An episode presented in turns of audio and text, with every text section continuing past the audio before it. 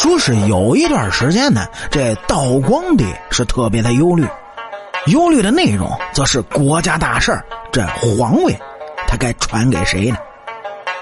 最后啊，是选来选去，就被易主的外表所蒙骗，让他做了继承人。易主是个非常平庸的人，他就是后来的咸丰皇帝。这咸丰皇帝他这辈子唯一过人的地方呢，或许就是贪恋美色。哎，而咸丰是个特别迷恋美色的皇帝，这也是人之常情。只不过他所迷恋的对象，后来就成为了称霸大清朝接近五十年的人物，那就是慈禧太后。所以说，这好色有时候不仅会害死人呢，还可能会导致亡国。说是慈禧太后年轻的时候呢，是特别的漂亮，一眼就被咸丰看上了。由于长得漂亮呢，慈禧入宫以后，那升天的速度简直就跟坐了火箭一样。咸丰二年，十七岁的慈禧入宫，就被封为了兰贵人，属于这么不高不低的状态，起点算是不错了。咸丰四年，十九岁的慈禧就被封为了一品。咸丰六年，二十一岁的慈禧呢，就给咸丰生下了他唯一的儿子载淳，也就是后来的同治皇帝。这母以子为贵，所以慈禧呢就被晋封为了义妃。咸丰七年，二十二岁的慈禧是再次的升官了，被封为了懿贵妃。这是咸丰帝生前慈禧太后的最高职务，五年做到贵妃，这是很多女人做梦都不敢想的事儿。可见这慈禧啊，不光长得好看，而且呢很得宠。再加上生了一个大胖小子，哎，就成为了咸丰帝唯一的继承人，而他的地位呢，自然就更高了。说是慈禧太后的政治手段，那也是咸丰所倚重的。咸丰皇帝真的是没什么大本事，遇到事情呢就想着躲避，这样根本是管不好这个国家的。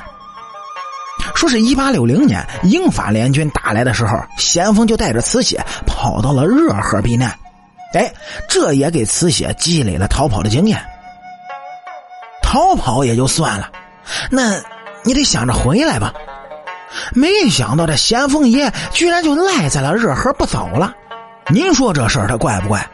他把京城的大小事务都交给了自己的弟弟奕欣来主持。这段时间呢，咸丰皇帝是自暴自弃，也对生活和未来就失去了希望。于是呢，他开始寻求帮助。没想到，这个时候帮助他的居然就是慈禧。作为咸丰的贵妃，慈禧当时啊，常常帮着咸丰是批阅奏章，而且呢，答复大臣们的奏章那是十分的有条理，因此是深得咸丰的器重。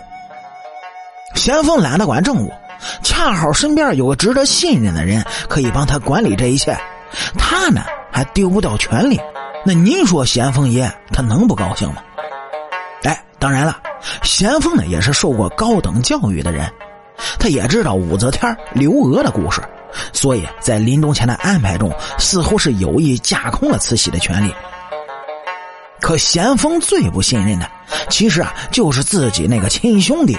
奕欣，为什么这么说呢？因为奕欣是有继承权的。如果咸丰的儿子载淳不给力的话，那么奕欣取而代之，那是完全合理合法的。所以，咸丰宁可相信慈禧，也不会相信奕欣。但是相对来言呢，咸丰又宁可相信辅政大臣，也不会相信慈禧。那是为什么呢？因为这个时候要给儿子铺路了，可是慈禧这个人是太厉害了，真的是几百年出一个的人物。他呢对权力有着近乎痴迷的热爱，为了夺取权力，他也是什么手段都能用得上。咸丰当年的安排是呢，让载淳继承皇位，但是载淳岁数太小，所以咸丰安排了顾命八大臣，就作为辅佐载淳的人。这八个人虽说也是皇亲国戚，但是相对来说呢，没有继承权，所以是勉强可以放心。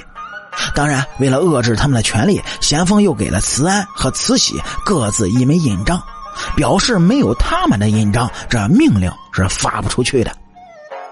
那么这种安排就是特别滑稽了。这么一来，这权力岂不就落在了慈安和慈禧的手里？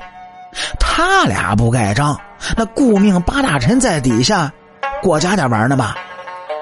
而这一年，慈禧才二十七岁，他为了夺取权力，决定和恭亲王合作，将肃顺等八大臣的首脑都给宰了，从而就彻底掌握了政权。为了大权能够独揽，慈禧又过河拆桥，在跟恭亲王产生分歧的时候呢，又把他的职务给撤了。这么一来，朝中只有慈禧和慈安两个人掌权了。可是没过多久，慈安呢也是莫名其妙就去世了。您各位也知道，他的年纪可比慈禧还要小呢，所以很多人都觉得这件事儿肯定跟慈禧脱不了干系。这不管怎么说，从此以后大清朝可就是慈禧一个人说了算了。那谁让咸丰皇帝临终前给了他一枚小印章呢？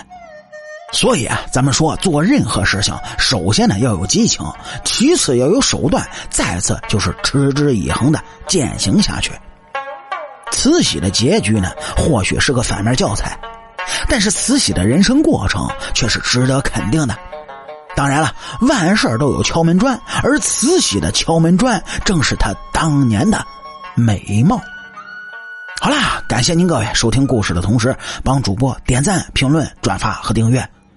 好，清朝那点事儿，下期咱们接着唠。